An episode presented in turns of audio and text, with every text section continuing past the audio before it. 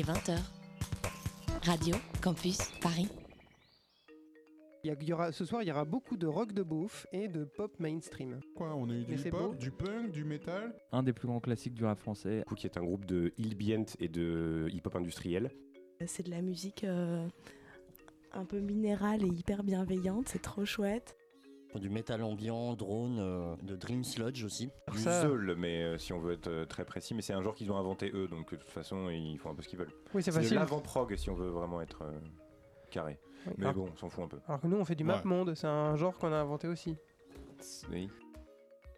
Map monde, l'émission Géographique et musicale. de Radio Campus Paris. Et voilà. Vous retrouverez euh, MapMonde dès, dès le mois de septembre. On ne sait pas Ouais. encore quand exactement, donc abonnez-vous à la page MapMonde. Ça va être super. Pour la, pour, pour la saison 4 Pour la saison Pour la 4 saison 4, plein de surprises à venir, Énormément des de surprises. guests, beaucoup des de guests. featuring, Très une préparé mixtape, déjà. une mixtape vous en novembre. Tous les jeudis à 21h sur Radio Campus Paris et en podcast. 93.9. Radio Campus Paris. 17h30, 5h30.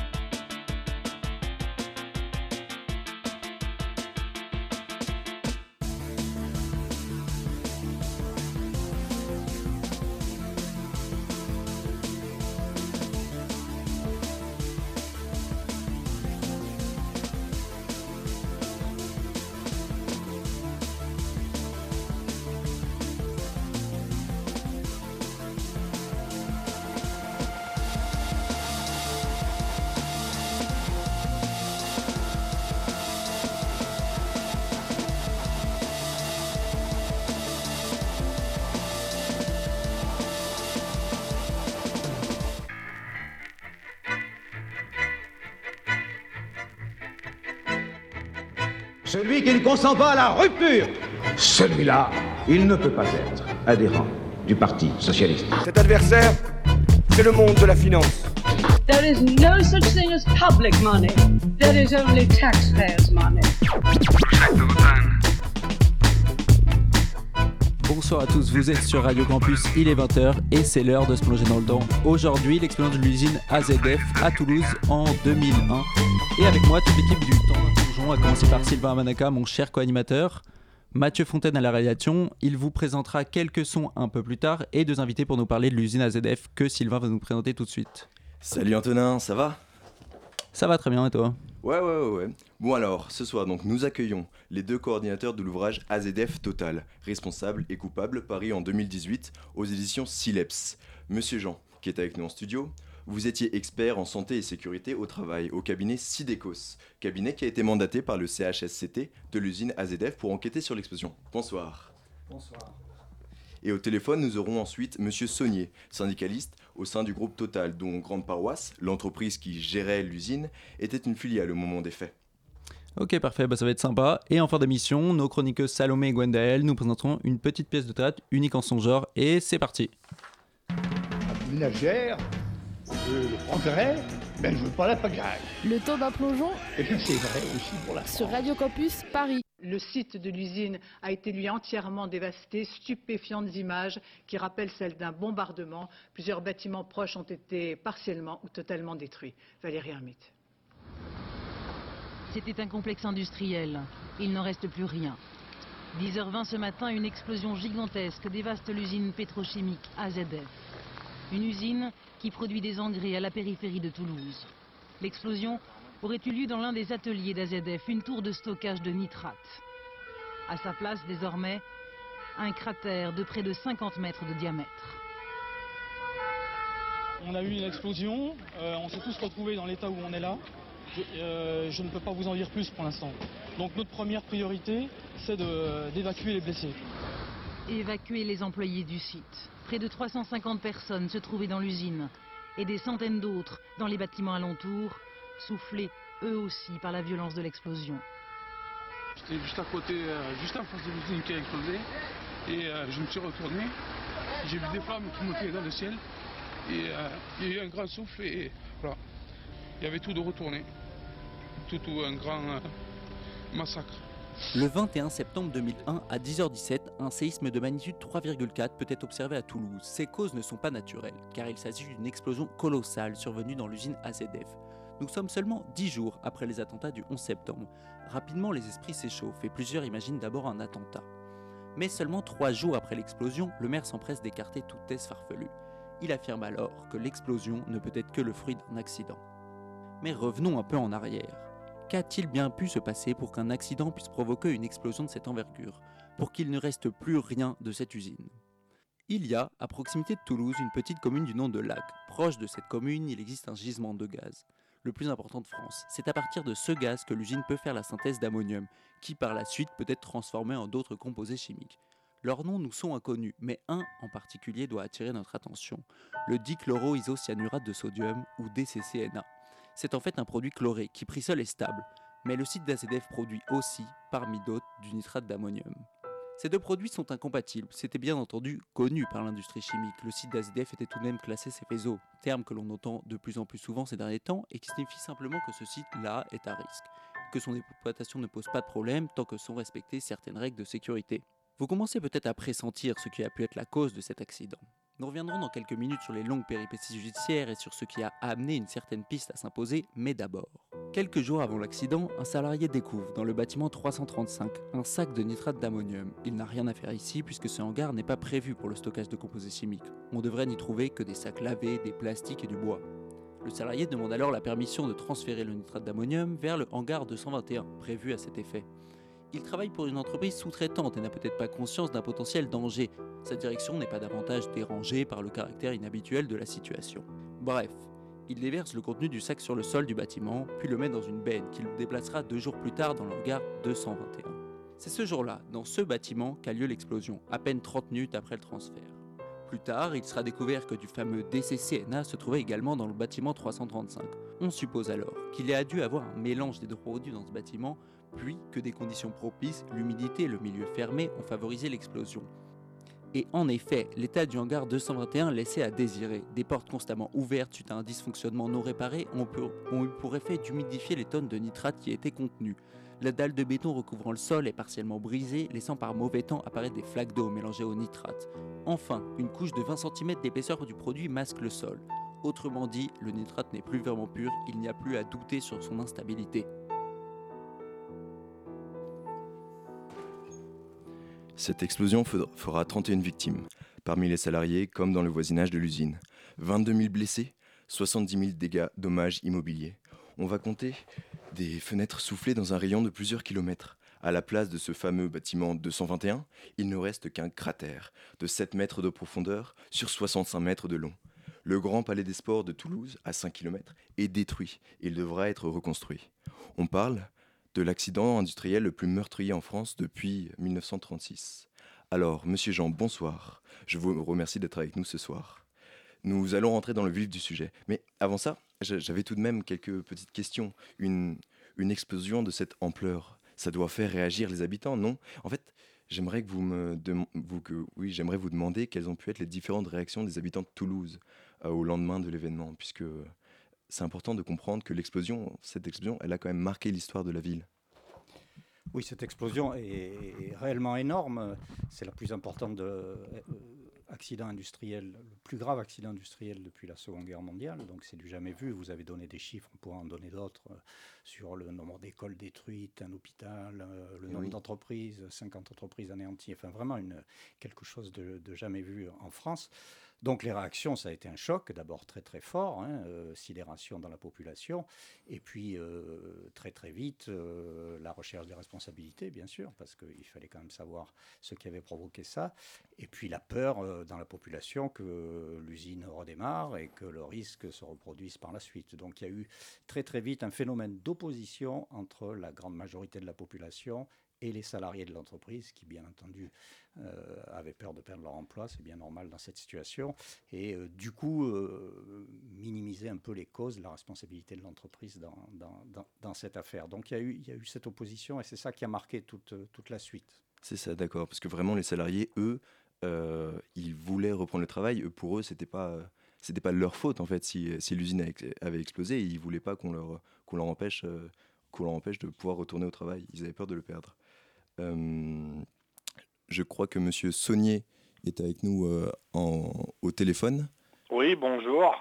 Monsieur, bonjour monsieur. Euh, merci, on est ravi de vous avoir au téléphone avec nous. C'est vraiment super. Alors, vous, on l'a rappelé, vous étiez syndicaliste chez Total au moment des fêtes, des faits. Et on aimerait savoir, dans les autres filiales du groupe Total, comment est-ce qu'on a pu ressentir l'événement? Est-ce que déjà, en plus, euh, il y avait des antécédents au sein du même groupe à un tel incident?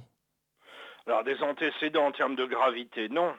Euh, il faut savoir que pendant un certain temps, on n'a pas su exactement l'origine finalement de, l'explosion, hormis euh, des déclarations qu'on avait faites au niveau de la CGT pour cibler tout de suite la question de la sous-traitance et de la déréglementation du travail. Euh, le jour même, si on relit notre déclaration du jour même, on peut dire qu'on était déjà, en ce qui nous concerne en tant que syndicaliste, au, cœur du sujet.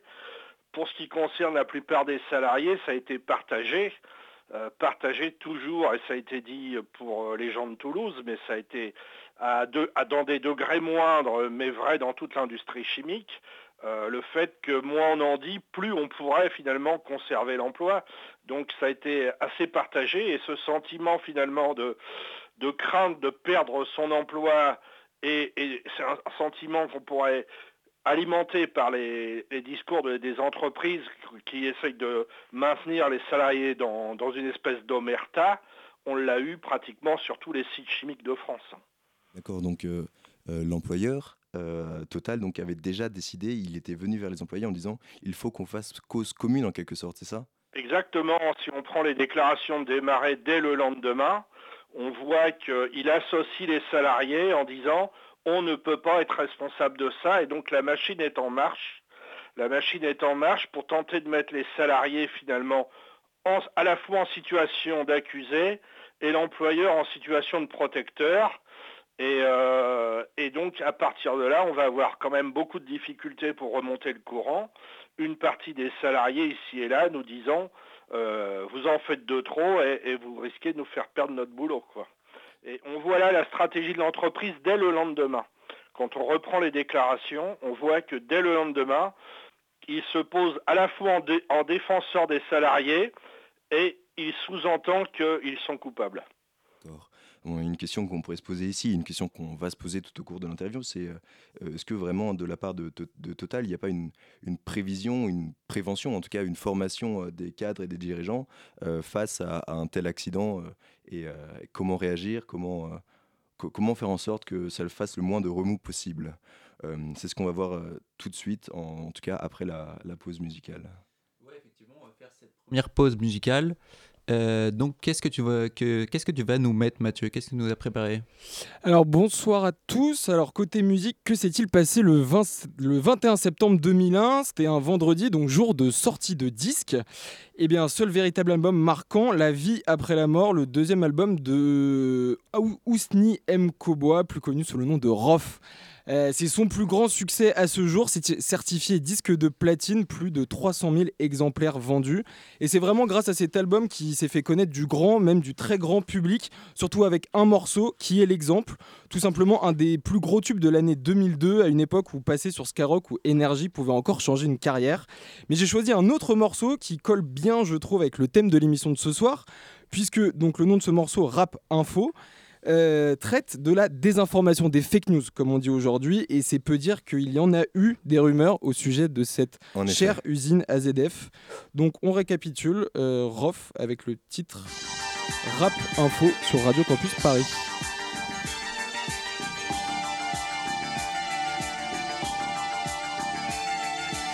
Rap info et le hardcore monte de grade.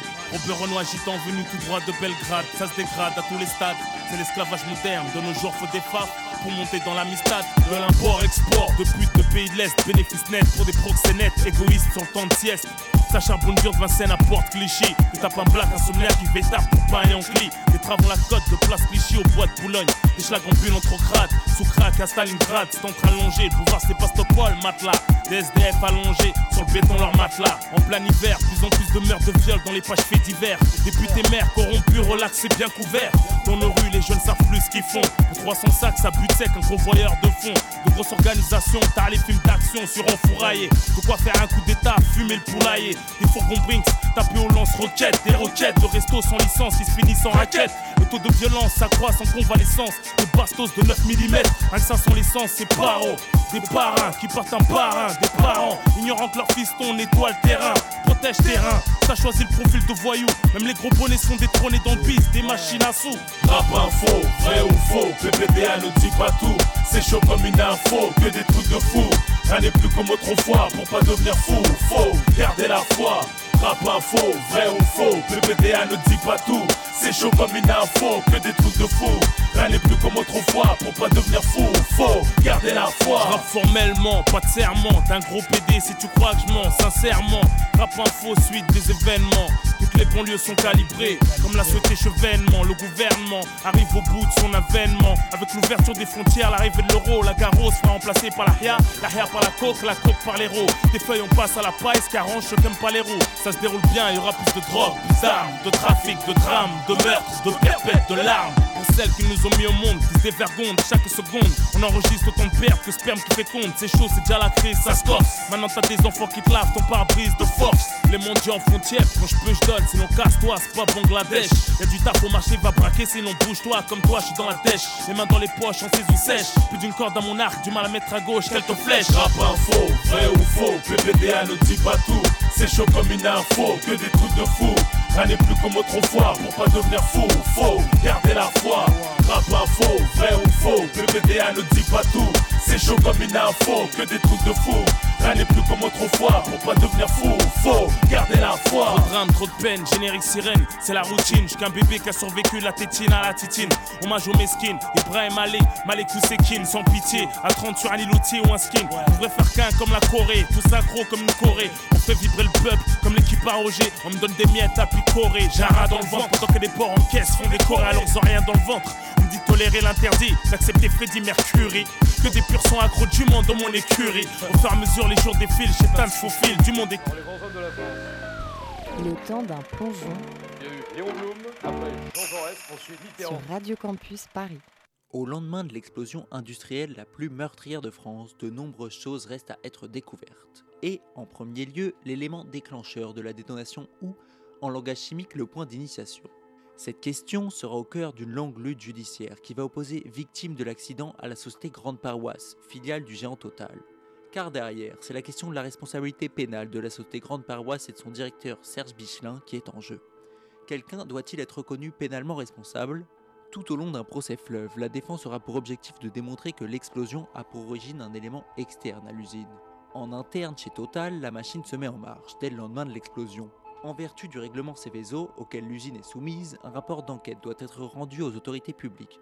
Une commission d'enquête interne, la CEI, est créée à cet effet. Par son affiliation à l'entreprise, son impartialité se pose d'emblée. Ainsi, le tribunal correctionnel de Toulouse en 2009 a dit en première instance La société Grande Paroisse se trouve dans une situation tout à fait paradoxale et embarrassante. Tenue de déterminer les causes de la catastrophe au regard de la transposition de la directive Céveso 2, elle est placée dans la situation de communiquer au pouvoir public les éléments qui pourraient permettre l'engagement de poursuites à son encontre ou à celui de certains de ses employés. Le 23 septembre, soit deux jours après l'explosion, cette enquête interne convoque un sous-traitant dans ses bureaux. Il est le dernier à avoir apporté du produit dans le hangar 221.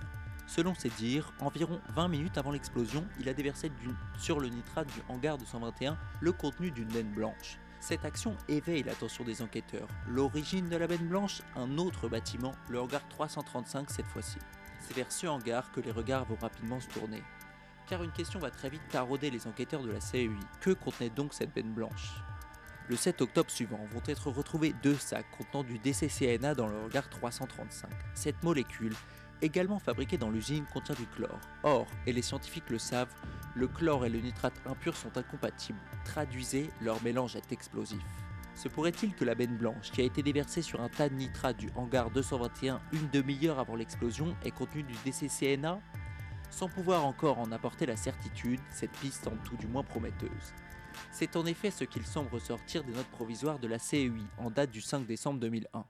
Compte tenu de la concordance de temps entre la livraison de la benne et l'événement et aussi de l'incompatibilité forte de certains produits incriminés avec le nitrate d'ammonium, cette piste nous paraît devoir être approfondie en priorité. Et pourtant, lorsque seulement trois mois plus tard, la CEI rend son rapport officiel, cette piste dite chimique, qui était pourtant présentée comme une hypothèse sérieuse de travail, nécessitant l'attention prioritaire de la commission, en est mystérieusement écartée. Le motif? Du fait des témoignages recueillis et d'une reconstitution minutieuse et documentée des mouvements de produits mis en cause antérieurement, l'hypothèse d'une contamination involontaire par du DCCNA, susceptible d'être à l'origine de la catastrophe, est infondée. Or, le tribunal ne trouvera dans les scellés aucune reconstitution minutieuse et documentée. De nombreuses pistes ont néanmoins avancé. L'explosion pourrait avoir une origine naturelle, la foudre, voire même une météorite pourrait s'être abattue sur le hangar 221. Mais surtout, la défense va porter la thèse d'un acte intentionnel, pire, un acte terroriste. Il faut dire que le contexte est plus que propice, mais même dix jours après le 11 septembre 2001, un fondement est nécessaire. Eh bien, ce sera l'un des salariés décédés dans l'explosion Argue la Défense. Motif, il portait plusieurs sous-vêtements, ce qui, selon certains experts, est une habitude chez les djihadistes. L'homme porte un nom à consonance maghrébine. Pour le Figaro ou valeur actuelle, il n'en faut pas plus, il s'agit d'un attentat. Mais en 2009 s'ouvre le volet pénal du procès. Durant plusieurs mois, chacun des rapports d'enquête sera épluché, de nombreux témoins auditionnés. À son issue, toutes les pistes, hors la piste chimique, seront écartées. Néanmoins, pour caractériser les chefs de dégradation, blessures et homicides involontaires dont Total, Grande Paroisse et son directeur sont accusés, trois éléments doivent nécessairement être rapportés. Une faute de la part des prévenus, un dommage et le plus difficile l'existence d'un lien de causalité certain entre la faute et le dommage. Des fautes organisationnelles seront qualifiées. Les blessés, les décès caractérisent sans difficulté le dommage. Mais comment être sûr que le contenu de la benne blanche a été le catalyseur de l'explosion? Plus précisément, comment être sûr que la benne blanche est contenu des produits chlorés? Le tribunal échouera à caractériser un lien de causalité certain. En 2009, le tribunal correctionnel de Toulouse décide d'une relaxe générale pour Total. C'est le début de 10 ans d'une lutte judiciaire. En 2012, la Cour d'appel de Toulouse condamne les prévenus. C'était sans compter le zèle et les moyens financiers de Total, dont les avocats parviennent à casser l'arrêt pour partialité de l'un des juges toulousains. Renvoi est fait devant la Cour d'appel de Paris. Les juges du second degré vont analyser plus précisément toutes les entrées de produits chimiques possibles vers le hangar 335. Rappelez-vous, la benne blanche provenant de ce hangar. Ils vont mettre en évidence la présence de DCCNA, dérivés chlorés sur le sol du bâtiment. Or, c'est à partir de ce qu'il se trouve sur ce sol que le sous-traitant avait rempli la benne blanche. Enfin, la boucle est bouclée. Le 31 octobre 2017, Total, Grande Paroisse et son directeur sont condamnés. L'entreprise a quelques 225 000 euros d'amende, soit le maximum encouru. Le directeur a 15 mois de prison avec sursis et 10 000 euros d'amende. Malgré un pouvoir en cassation dont l'audience s'est ouverte hier seulement, l'affaire semble enfin réglée. Autre titre de l'actualité, la surprise au procès de l'explosion de l'usine AZF de Toulouse. Cet après-midi, le tribunal a prononcé une relaxe générale. Il se démarque donc des réquisitions. Rappelons que la catastrophe avait fait 31 morts. C'était il y a 8 ans. Sur place, Muriel Lassaga, David Brest, David Dameda. À la surprise générale, le président du tribunal prononce la relaxe pour la société Grande Paroisse et pour son directeur Serge Bichelin. Relax au bénéfice du doute. Les victimes de la catastrophe d'AZF sont effondrées, écœurées, révoltées. Une catastrophe et un procès Il peut y avoir. euh, Allez-y, ça va continuer dans le monde entier. Allez-y, c'est bon, vous allez tous crever là. Le groupe Total et son ancien PDG Thierry Desmarais, eux aussi, sont relaxés. À l'issue de cinq mois d'un procès hors norme, le tribunal a donc jugé qu'il était impossible de déterminer la cause exacte de l'explosion. Je suis satisfait du résultat judiciaire. J'éprouve une grosse frustration personnelle en tant que, pas simplement avocat, mais, mais citoyen, si vous voulez, de ne pas avoir réussi, malgré tous les moyens qui étaient les nôtres et tous les moyens qui ont été ceux de la justice, à trouver ce qui s'était passé de façon certaine. Ceux qui vont comprendre, ce sont tous les industriels qui vont se dire on a un blanc-seing d'ores et déjà pour pouvoir euh, gérer nos usines comme on l'entend, serrer la ceinture sur la sécurité. Mais S'il y a un problème, on fait disparaître, on tripatouille, on nomme une commission d'enquête interne, on est peinard. Euh, Là, là oui, il y a quelque chose d'extrêmement inquiétant. Le président n'a pourtant pas manqué d'égrener tous les manquements à la sécurité dans l'usine Grande Paroisse. Mais cette condamnation morale n'a rien changé sur le plan pénal. Très prochainement, sans doute, le parquet devrait faire appel de ce jugement. Ménagère, le progrès, mais je veux pas la pagaille. Le temps d'un plongeon Et c'est vrai aussi pour la sur Radio Campus Paris. Bienvenue à tous ceux qui nous rejoignent. Vous écoutez Le Temps d'un plongeon, l'émission Histoire de Radio Campus, qui est aujourd'hui dédiée à l'affaire de l'explosion de l'usine AZF à Toulouse en 2001. Alors, euh, Monsieur Saunier, Oui. vous êtes toujours avec nous au téléphone? Super. Euh, avec vous, nous allons discuter de ces fameuses fausses pistes et peut-être aussi de l'action de la commission d'enquête interne, la CEI, comme on vient de l'entendre. Hum, car oui, comme on l'a entendu à l'instant, dans ses premières écritures, dans ses premières notes en quelque sorte, elle, en quelque sorte, elle dit vouloir se pencher et approfondir la piste chimique, c'est-à-dire la possibilité que la détonation ait eu lieu à partir du mélange de DCCNA et de nitrate d'ammonium. Monsieur Saunier, son rôle à cette euh, CEI est donc tout de même un peu ambigu.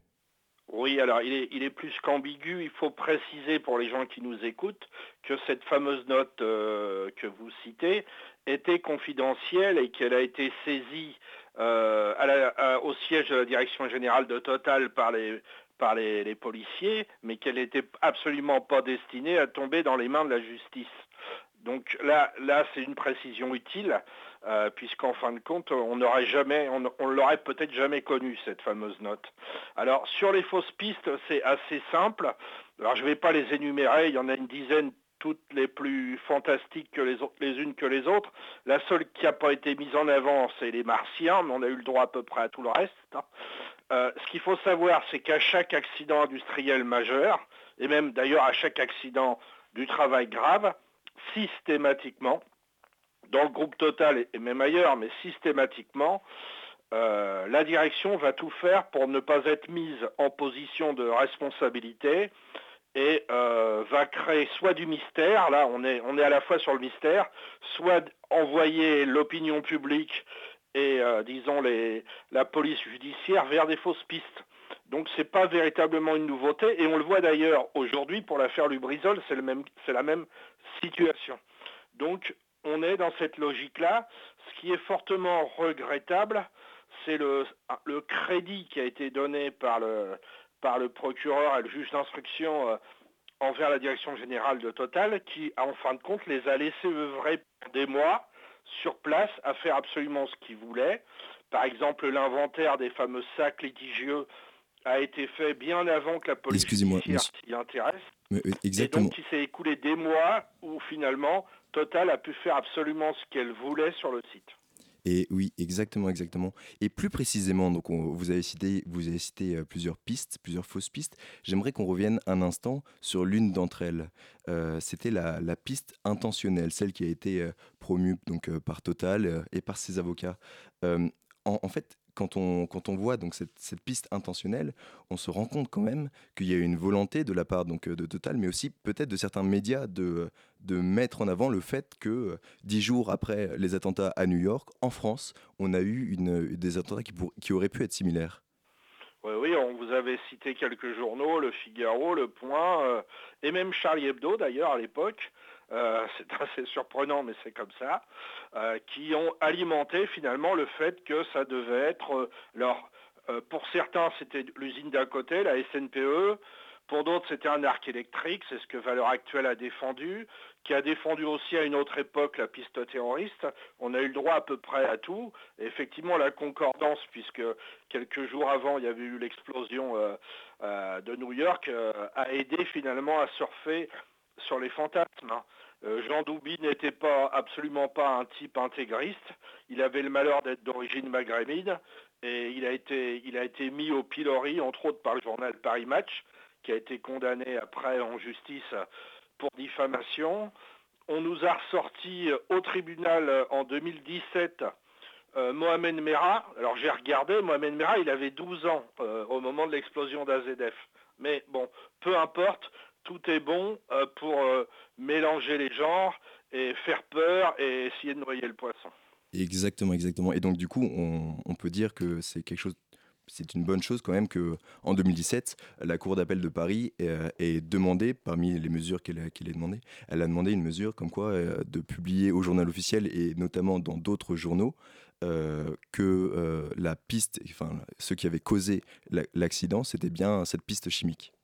Oui, oui, c'est une excellente mesure. À ma connaissance, elle n'a pas encore été appliquée du fait de la saisie de la Cour de cassation. bon, on peut espérer que dans les mois qui viennent, euh, cette mesure se mettra en place. Oui, si tout se déroule bien, donc du coup le 17 décembre prochain, euh, cette mesure pourrait être mise en place. Alors maintenant, je me tourne à présent vers Monsieur, euh, Jean. Vous étiez donc, je le rappelle, expert mandaté par le CHSCT de Grande Paroisse. Hum, avec vous, on va discuter de cette benne blanche et de son contenu, car euh, on, l'a vu et puis on pourra en discuter, ils sont le cœur de tous ces re- retournements judiciaires, n'est-ce pas? Absolument. Absolument. euh, euh, De toute façon, toutes les enquêtes, en dehors de ce qui a été dit par la direction, sont toutes arrivées aux mêmes conclusions. Les enquêtes de police, les enquêtes judiciaires, l'enquête de l'inspection du travail, l'enquête qu'on a nous-mêmes menée, plus, euh, et, et ça a été validé par les deux procès en appel. hein. Deux procès en appel après cassation ont validé la Mhm. piste chimique de façon indiscutable maintenant. Il n'y a plus que la direction de Total pour la contester, cette piste-là, mais plus personne d'autre ne la conteste. Même parmi les salariés de l'entreprise, aujourd'hui, c'est beaucoup plus admis qu'au départ. D'accord, d'accord. Parce que si, euh, donc, si on, on- on le rappelle, euh, cette piste, c'est donc euh, des sacs de l'atelier ACD qui n'avaient pas été complètement vidés et qu'un salarié sous-traitant a vidé sur le sol du bâtiment 200 335. Puis, donc, du coup, il aurait rempli. euh, Voilà, le bâtiment 335, il n'aurait jamais dû contenir de, de- de déchets chimiques. C'était un bâtiment pour les, ce qu'on appelle les déchets industriels banals, c'est-à-dire les cartons, les palettes, les sacs vides et lavés. Il devait y avoir que ça dedans. Et il se trouve que euh, deux jours avant l'explosion, le salarié trouve un sac rempli de produits chimiques qu'il ne s'est pas identifié. Pour lui, euh, ça semble être du nitrate d'ammonium, mais il ne peut pas en être sûr parce qu'il n'a pas l'information. il n'a reçu aucune de- formation. de savoir. Donc il vide ce sac par terre sur le sol et il le transvase dans, dans la- dans la benne. Et il se trouve qu'il y a beaucoup euh, d'éléments qui permettent de penser que sur le sol, il y avait aussi du produit chloré, des CCNA, comme on l'a dit, et que ces deux produits se sont mélangés à ce moment-là quand il les a mis dans la benne blanche.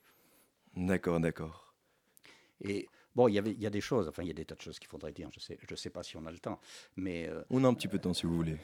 mais euh, le- ce- ce- cette situation du bâtiment 335, cette situation des sacs, hein, quand on dit des sacs, c'est des grands sacs, hein, ce n'est pas des petits sacs euh, de rien du tout, c'est des sacs de 500 kg ou d'une tonne qui sont, qui sont plus ou moins remplis de produits. En tout cas, il peut y en avoir dans le fond, euh, et s'ils n'ont pas été bien lavés, il reste du produit.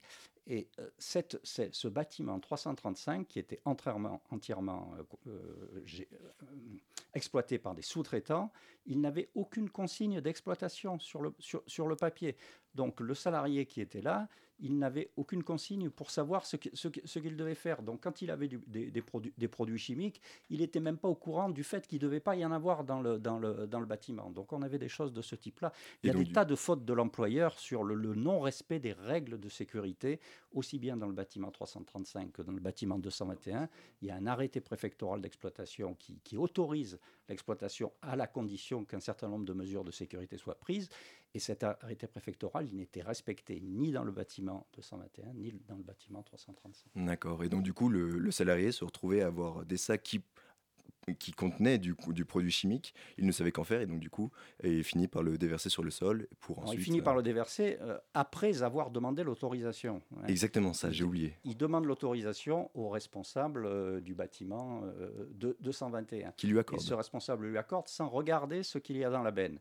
Hein, ce qui est euh, vraiment un problème, parce que s'il avait regardé, il se serait certainement aperçu de, de- de- de ce qu'il y avait dedans, parce qu'il connaissait, lui. Il connaissait. Et le problème, on en, reparle, on en reparlera après, c'est le manque de temps de tous les personnels qui s'occupent euh, de la relation avec les entreprises sous-traitantes pour contrôler le travail des sous-traitants. On a mis des sous-traitants, c'est pour remplacer les, les- les- les- les autres. Du coup, il n'y a plus personne, il n'y a plus assez de monde pour euh, gérer l'interface entre l'entreprise et les sous-traitants. Et donc, probablement, la personne, en l'occurrence, elle n'a pas eu le temps, elle devait être surchargée de boulot comme on est maintenant de partout dans ces entreprises. Elle n'a pas eu le temps d'aller vérifier. Et donc, euh, le, le- le produit Elle a pu être déversé sans contrôle, sans contrôle. Ce qui est grave parce que tout le monde euh, savait la dangerosité, euh, l'incompatibilité de ces produits. L'usine, elle est construite comme ça. Au nord, vous avez le nitrate d'ammonium. Au sud, vous avez les, les, euh, Les produits chlorés. les, les- les produits chlorés. Et tout est fait pour qu'ils ne se rencontrent pas dans la conception du site. Et là, il se trouve qu'on avait euh, élargi la possibilité dans le bâtiment euh, 335 d'aller collecter des C'est déchets ça, j'allais sur venir, tout le site. Voilà. On va parler de la sous-traitance euh, dans la, la- la troisième partie de l'entretien, mais d'abord on va écouter une petite euh, musique. Au plus j'ai la haine, au plus ils me font de la peine. Ce n'est pas un drame si je ne fais plus la fête. Ou s'il serait, nous fais-tu juste la guerre. La vie est une chienne qu'il faut tenir en laisse. Vivre me hante, tout ce qui m'entoure m'a rendu méchante. Je rate, je recommence. Quand je suis triste, je chante. Ne jamais tout donner de moi. Dans ce monde, c'est le diable qui est roi. Elles me disent que j'ai la poisse. La gabarre devient loup, ça part. Seul, seul, seul. Si je pouvais, je vivrais seul, loin des problèmes et des dilemmes. Na, na, na, na, na. Si je pouvais, je vivrais seul, loin de mes chaînes et des gens que j'aime. Na, na, na, na. Pouvais, je vivrais seul, loin des problèmes et des dilemmes. Na, na, na, na. Si je pouvais, je vivrais seul, loin de mes chaînes et des gens que j'aime. Na, na, na, na. Si jamais je freine et que je ne fais plus de scène, laissez-moi à l'arrière pour qu'à la source je me baigne. Ma blessure saigne et le sang monte à la tête. Je reste la même et ce quoi qu'il advienne. Au plus j'ai la haine, au plus ils me font de la peine. Ma peau n'est pas noire, elle est couleur ébène. Douce et sereine, nous fais-tu juste la guerre? Tu n'es pas parfaite, ton erreur reste humaine. Seul, seul, seul, je veux être seul. Seul.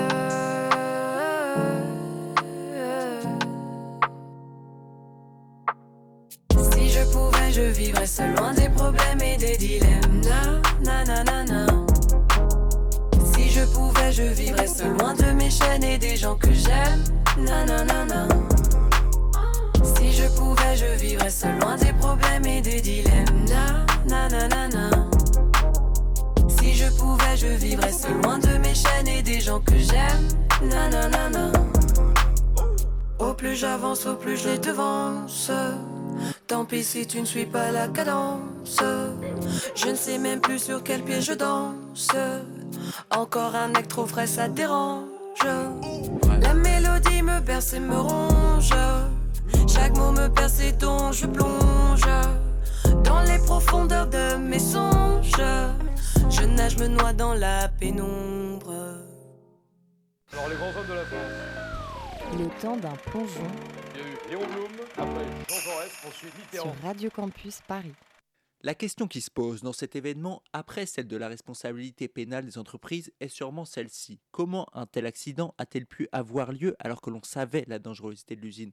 Qu'elle était classée Céveso Comment a-t-on pu en arriver là? Les enquêtes semblent indiquer que la direction de l'usine prenait de plus en plus de liberté par rapport aux règles et aux procédures de sécurité, négligeant par exemple les formations des salariés. Mais surtout, il y a un problème plus large qui tend à se généraliser à toutes les industries, le recours de plus en plus régulier à des entreprises sous-traitantes. Quel problème, me direz-vous? L'entreprise, au lieu de former une certaine unité où les travailleurs sont conscients d'évoluer dans un tout, où les actions de chacun sont interdépendantes, ne peut être qu'un lieu où se croisent des salariés qui ne se connaissent que peu, ne se parlent pas, et donc peut-être ont tendance à perdre la conscience du travail bien fait. Nous pourrions parler d'une certaine aliénation des travailleurs par rapport à leur travail, mais là n'est pas le sujet. Et, dans le cas de l'usine AZF, le hangar 221 était simplement géré par des sous-traitants. Les processus de stockage, de nettoyage, de gestion des déchets étaient l'œuvre d'entreprises différentes et bien souvent ne communiquaient pas entre elles. L'accident de l'usine SDF n'est au fond rien d'autre qu'un exemple formidable de l'absurdité vers laquelle la volonté de réduction des coûts a fait glisser une entreprise. ménagère, euh, le progrès, ben je veux pas la pagaille. Le temps d'un plongeon Et puis c'est vrai aussi pour la sur Radio Campus Paris.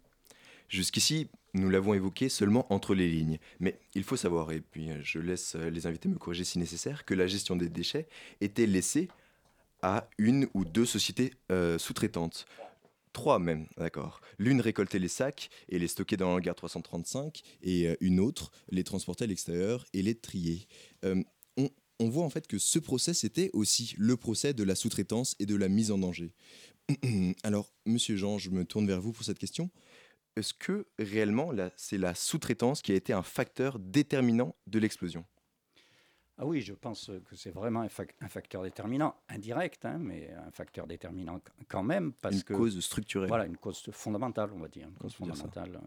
euh, euh, donc, euh, à la fois euh, pour des problèmes de, de formation, à la fois pour des problèmes de relation entre les sous-traitants et l'entreprise, de contrôle. Par exemple, euh, les entreprises sur les sites Cébezo, ou sur d'autres aussi, mais elles doivent absolument faire un plan de prévention euh, chaque année pour euh, prévenir, prévenir les risques. Et eh bien, on s'est rendu compte que les, les trois entreprises concernées n'étaient pas à jour sur leur, sur, sur, sur leur plan de, de, de, prévention. Si on regarde la formation des salariés d'une manière générale, c'est maximum un jour de formation avant de prendre son poste de travail sur, sur, sur ces entreprises. on, on, vous présente en gros l'entreprise, les principaux sites, les principaux dangers très vite, mais il n'y a, rien de, a rien de détaillé. Alors que les salariés en interne, ils ont des formations très importantes, euh, profondes, qui prennent plusieurs, euh, plus, plusieurs semaines. Voilà. Et puis euh, après, il y a le fait qu'on fait aussi dans ces entreprises beaucoup appel à des intérimaires parce que la charge de travail, elle est très très variable. Hein. On, prend, on, fait appel aux, sous-traitants souvent pour euh, des raisons de coût, mais aussi de flexibilité. C'est-à-dire que les, sous-traitants, ils sont taillables et, et, corméables à, merci quand vous avez besoin de les faire. Vous avez besoin Est-ce que c'est de l'intérim?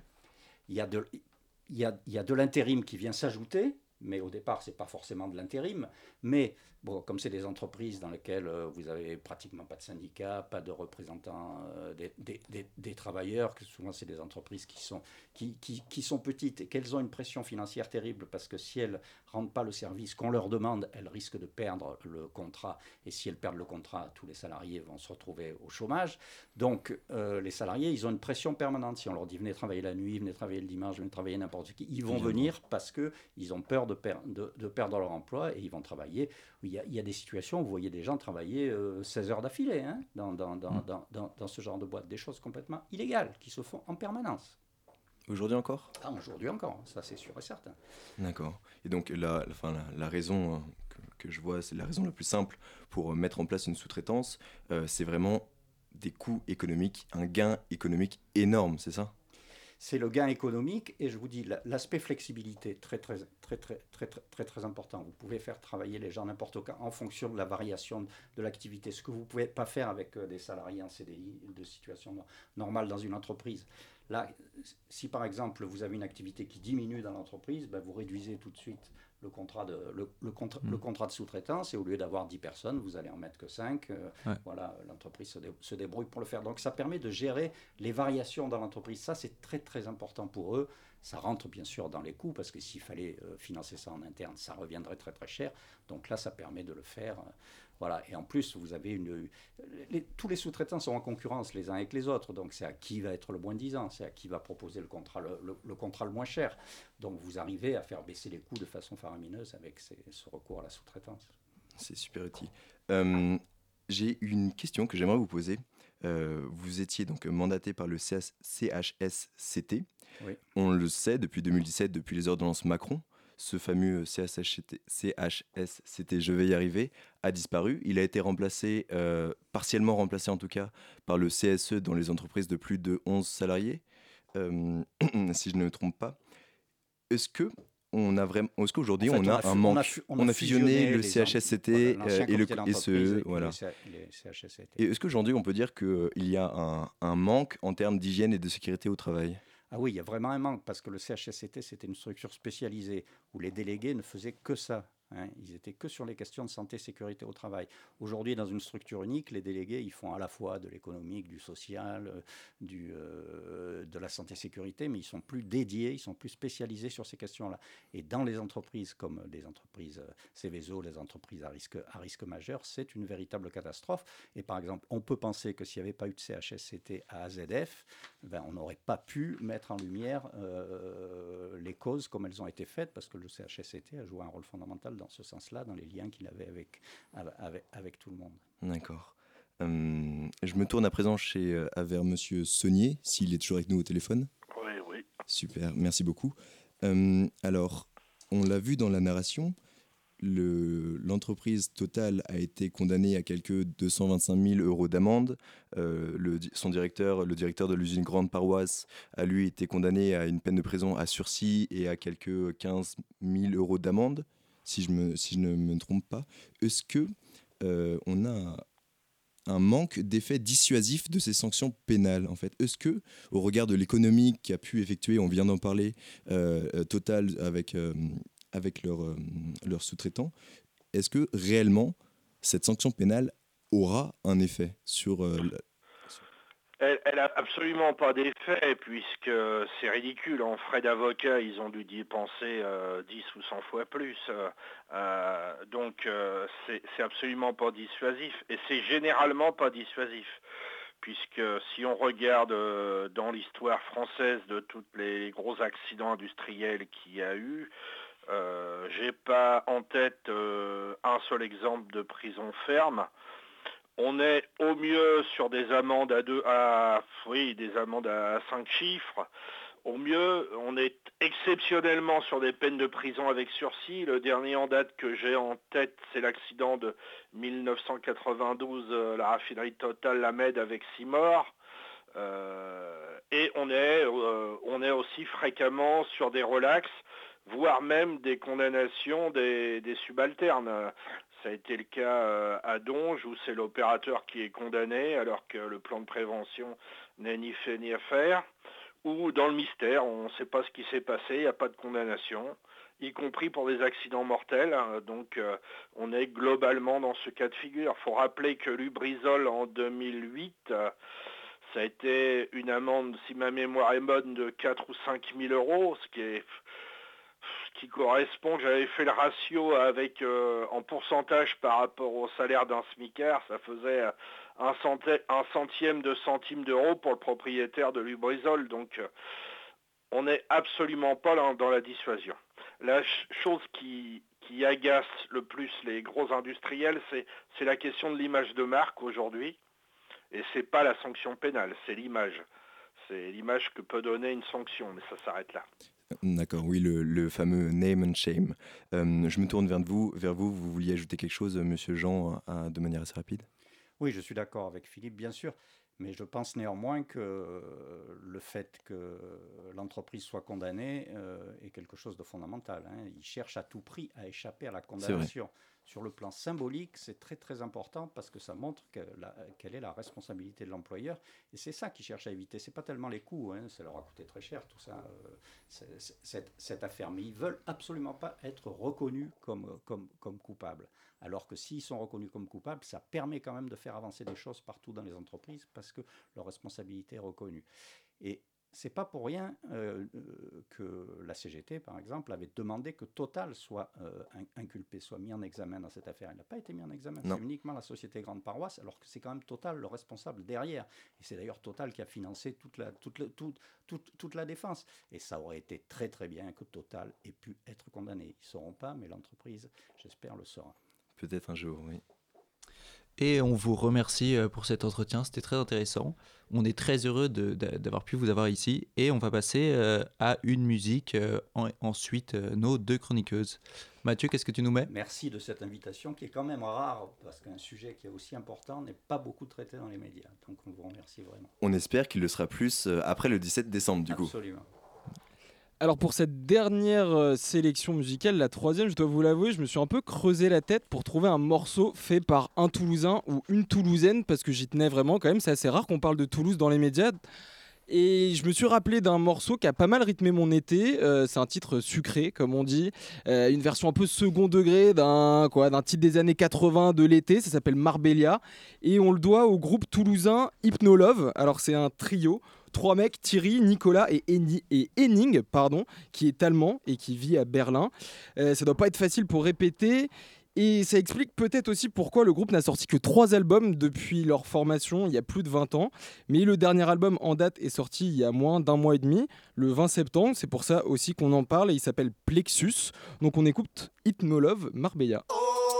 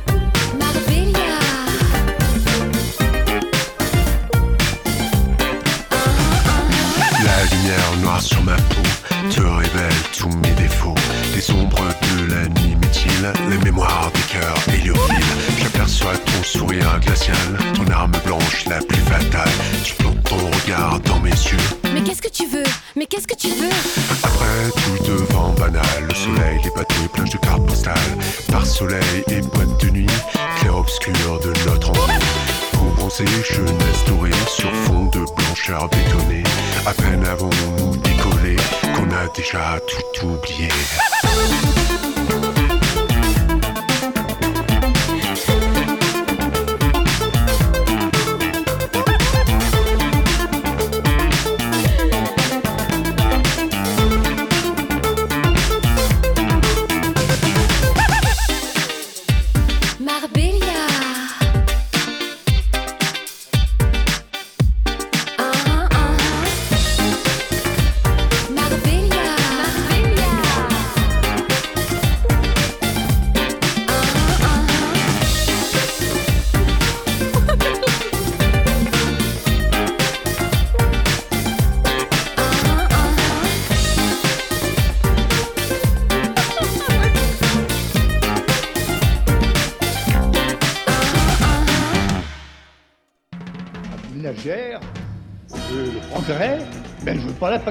Le temps d'un plongeon Et puis c'est vrai aussi pour la sur Radio Campus Paris. Et c'est l'heure d'écouter Gwenda- Gwendael pardon, et Salomé pour leur chronique. Merci Antonin. Eh bien oui, comme les jours se raccourcissent et que le froid nous enveloppe petit à petit, nous sommes moins en train à sortir, alors nous avons trouvé de quoi occuper vos dimanches après-midi. Avant de pousser la porte, il faut braver le froid, la pluie et même les grèves et ça en vaut la peine. Au fond d'une petite allée, dans une pièce bien chauffée, se trouve un professeur un peu décalé. Son but, pendant une heure, vous faire découvrir l'histoire de France au temps du Moyen Âge. Pendant une leçon d'histoire de France, Maxime d'Abbeville vous emmène dans une chronologie des différents rois qui se sont succédés. Alors Antonin, sais-tu qui est le premier souverain du Moyen Âge? Clovis, il me semble? Pour certains oui, pour d'autres dont Maxime d'Abbeville, c'est Robert le Pieux qui a régné en 996. D'un d'un coup, les talons des chaussures de ce comédien claquent et nous sommes sur le dos du cheval de Philippe le Bel en route vers les champs de bataille. Sur scène, il n'y a que lui, son costume old school et ses cartes qui datent de l'avant-guerre. Malgré cela, il nous présente une version de l'histoire très moderne. Oui, il y a même quelques références à l'actualité. C'est une excellente manière de nous rappeler qu'étudier l'histoire permet de ne pas reproduire les mêmes erreurs. Bien que pour le moment, ça n'a pas toujours fonctionné.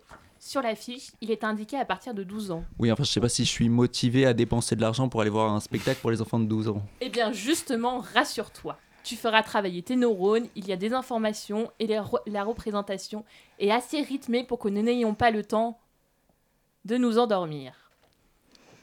Le comédien Maxime d'Abbeville ne voulait pas, euh, ne voulait pas faire un cours d'histoire approximatif. Il s'est alors appuyé sur de grands auteurs comme Michelet, Saint-Simon, Hugo et Dumas. Et toi, Antona, tu as de l'affection pour ces, ces auteurs?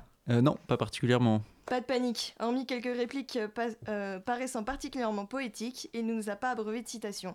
Même s'il s'agit d'un monologue, il n'est pas ennuyeux. Il était, comme s'ils étaient plusieurs à l'intérieur de Maxime d'Aboville, il nous immerge dans cette époque pleine de rebondissements, jusqu'à la sensation d'un brave chevalier éventré sur le champ de bataille. Chloé, 13 ans, et Julien, 15 ans, ont aimé les mimiques de ce professeur survolté. En effet, les tableaux d'époque que le comédien euh, présentait leur permettaient de tout colorer dans leur mémoire. Julien nous a confié que sa mère et lui se sont réconciliés avec l'histoire et que désormais, au lieu d'imaginer son vieux professeur barbu et rabat-joie en cours, il se souviendrait de, ce- de cette salle de théâtre avec ce comédien qui fait le pitre. Quel poète ce Julien. Nous, nous avons beaucoup ri de cette comédie. Bien que ce récit ne nous a pas laissé insensibles à l'agonie de Jeanne d'Arc, nous avons senti la tristesse s'emparer de notre cœur, notre respiration ralentir par l'émotion de la scène. Là, je dois vous avouer que nous av- nous n'avons pas eu envie de rire. Sauf quand t'as un enfant derrière toi qui respire si fort que t'as l'impression que c'est lui qui agonise. Rassurez-vous, ce petit épisode n'a duré que quelques instants et rapidement, toujours dans le même élan, ce joyeux professeur a retrouvé son sens de la plaisanterie. Il nous a présenté cette époque de conquête, de guerre, dirigée par des rois, pas toujours très intelligents, qui emmenaient leurs soldats se faire tuer sur les champs de bataille de la guerre de Cent Ans. Preux chevaliers, venez à moi que je vous adoube, avant d'aller vous faire décapiter sur le champ de bataille derrière votre home d'où vous ne verrez rien. Non, non, moi je m'en fous. Si, je si on me force à y retourner, je retire ma respiration jusqu'à ce qu'on arrête de me forcer à y retourner. Bien, il semble que nous ayons trouvé vos sorties pour vos week-ends gris, alors si vous voulez aller voir ce seul en scène, Il se joue au théâtre de Poche, proche de la gare Montparnasse, tous les dimanches après-midi de 14h30 à 15h30 jusqu'au 5 janvier. Et si vous avez aimé, il continue juste après de 16h à 17h avec la Renaissance et le XVIIe siècle. oui, l'histoire, c'est notre avenir, alors n'hésitez pas à prendre du plaisir. Eh bien, merci à vous. On ne manquera pas d'y aller. Donc, on remercie aussi euh, nos deux invités et merci de nous avoir écoutés à vous, les auditeurs. Et on vous dit au mois prochain.